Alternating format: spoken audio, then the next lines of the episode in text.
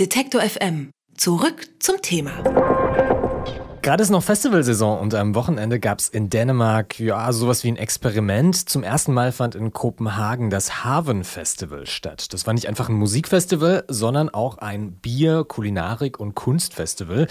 Stattgefunden hat das Ganze auch nicht irgendwo auf einem Acker, sondern auf einer brachliegenden Freifläche im Hafen von Kopenhagen. Musikredakteurin Juliane Neubauer ist darauf aufmerksam geworden, weil es von einem Teil der Band The National organisiert wurde. Die Zwillingsbrüder Aaron Aaron und Bryce Dessner.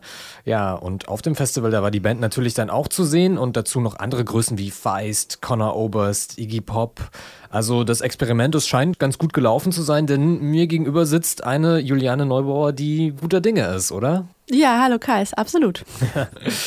Gerade noch in Kopenhagen, jetzt bei mir auf der Besuchercouch, hat sich der doch ja etwas weitere Weg nach Kopenhagen denn gelohnt, um beim ersten Hafenfestival dabei zu sein? Ja, das hat sich gelohnt. Also zwei Tage lang jagte ein unverhofftes, allen Erwartungen übertreffendes Highlight eigentlich das nächste. Das war so ein Ort, wo man mit wirklich allen Sinnen eindrucksvolle Erlebnisse machen konnte, aber als Samstagnacht nach einem ziemlich regnerischen Festivaltag, der im Übrigen keinen denen aus der Ruhe bringen konnte, als da The National als Headliner spielten und zehn Minuten vorher der Starkregen abrupt aufhörte, dann wie durch Geisterhand alle Wolken zur Seite geschoben wurden und während des Konzerts von The National ein pompöser Sternenhimmel über dem Hafen von Kopenhagen erschien und dann auch noch Justin Vernon von Bon Iver auf die Bühne geholt wurde und zusammen mit The National zwei Songs gespielt hat, da habe ich kurz gedacht, das kann jetzt nicht wahr sein. Boah, das klingt nach einem übelsten Gänsehautmoment. Das war schon äh, ganz schön spektakulär, ja. Und mir scheint auch für alle anderen 20.000 Besucher um mich herum, die witzigerweise irgendwie gemeinsam trotz der doch recht großen Zahl eine fast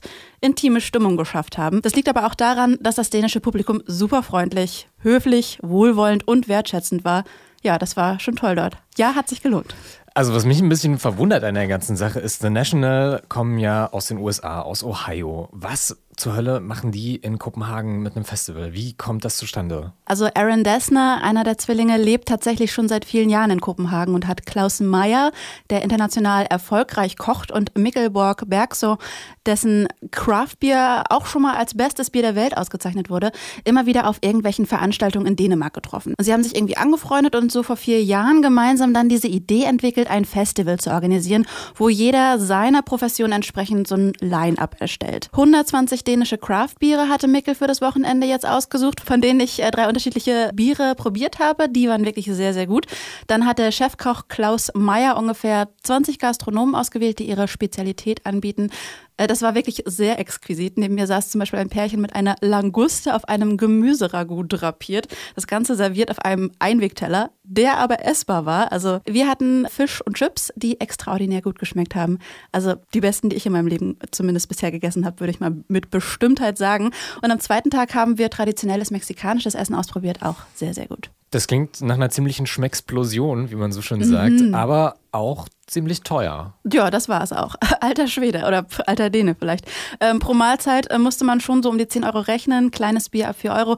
Aber das hat das Publikum gar nicht so gestört, schien mir. Der Kleidung nach zu urteilen waren das schon eher erwachsene, coole, kulturinteressierte und auch besser verdiente Dänen. Aber entspannt und gut drauf. Und Dänemark, muss man dazu sagen, wer schon mal da war, ist grundsätzlich auch eh viel teurer als hier. Ja, das klingt aber auch so, als hätten die Leute da nicht gezeltet. Nee. Ähm, äh, einen Zeltplatz gab es nicht. Äh, es sind so gut wie alle 20.000 Besucher mit dem Fahrrad zum Festival gefahren. Das fand ich auch ziemlich witzig. Es gab so einen richtig professionell organisierten Fahrradparkplatz vorm Eingang. Der Hafen ist für die Kopenhagener sowieso ein ganz besonderer Ort, hat Sigurd Plättner vom Festivalteam mir erklärt. In my opinion is one of the only like uh, so to speak original places, raw places back in uh, or left in Copenhagen. So that was pretty obvious that like if we should do an experiment where also our aim is to distort a bit and like uh, surprise people and try to drag them out of that like autopilot that you situate yourself in every day. Um, let's also use the surroundings. Let's not take a, a field or something classic. Let's try to like use an untraditional space for it. Du musst dir vorstellen, die eh schon tollen Konzerte an diesem maritimen, erfrischenden und zugleich auch irgendwie industrieromantischen Ort wurden vereinzelt ungeplant mit so Schiffshörnern ergänzt. Jetzt muss ich aber doch mal einhaken. Also so Festivalstimmung ist ja eigentlich eher irgendwie im Matsch zelten und Bier aus der Dose, was man vorher ganz billig stiegenweise im Supermarkt gekauft hat. Was du jetzt beschreibst, das klingt eher nach so einem Luxusfestival für Besserverdienende. Kommt denn da auch so Festival-Spirit auf so ein bisschen? Total und das hat mich auch sehr überrascht. Äh, tatsächlich würde ich es eher weniger als Luxusfestival ähm, beschreiben. Ich war zwischendurch auch ein bisschen irritiert. Es war ein neues Festivalgefühl. Drogen hatte ich das Gefühl, spielten überhaupt keine Rolle. Selbst äh, trotzdem es quasi viel Bier zu kaufen gab, äh, habe ich so gut wie keinen total betrunkenen Dänen rumgrölend auf dem Festivalgelände rumtanzen, rumschwanken, grölen sehen. Ähm, aber die Stimmung war unglaublich gut und wie gesagt, wohlwollend, wertschätzend. Und ich meine, das Festivalticket für 180 Euro, das ist heutzutage, glaube ich, auch kein totaler Ausschlag nach oben, vor allen Dingen mit dem Line-Up. Und ähm, ich glaube, das, was da kulinarisch geboten wurde, das wäre günstiger, schon fast eine Frechheit gewesen. Und wer wollte, konnte sich seine Brote auch mitbringen. Also, Hat dich denn das Kunstangebot auch gut unterhalten? Ja, das war witzig. Also insgesamt haben eigentlich nur drei Künstler etwas gezeigt. Das fand ich jetzt ein bisschen wenig, dafür, dass es auch als Kunstfestival deklariert war. Aber dafür war das Programm sehr eindrucksvoll. Unter anderen wenigen hat nämlich der isländische Künstler Ragnar Kjartansson eine Installation und Performance gezeigt. Er hat so eine kleine Bar, sehr kulissenhaft, in eine kleine Halle gebaut da auf dem Gelände, in der etwa 40 Leute Platz finden konnten. Und da gab es dann Sekt und ein sehr spezielles Programm, denn der Künstler selbst war gekleidet wie so ein 1A-Seemann. Also mit Seemannshut und natürlich auch so einer Pfeife und, äh, und Bart hoffentlich. Na, Rauschebart auf jeden Fall.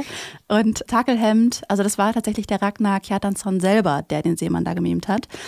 Und der hat dann damit hat keiner gerechnet, einen skurrilen und schrillen Striptease und Pole Dance gezeigt. das war äh, interessant und ich war froh, dass er bei der goldglitzernden Slimfit-Unterhose Stopp gemacht hatte.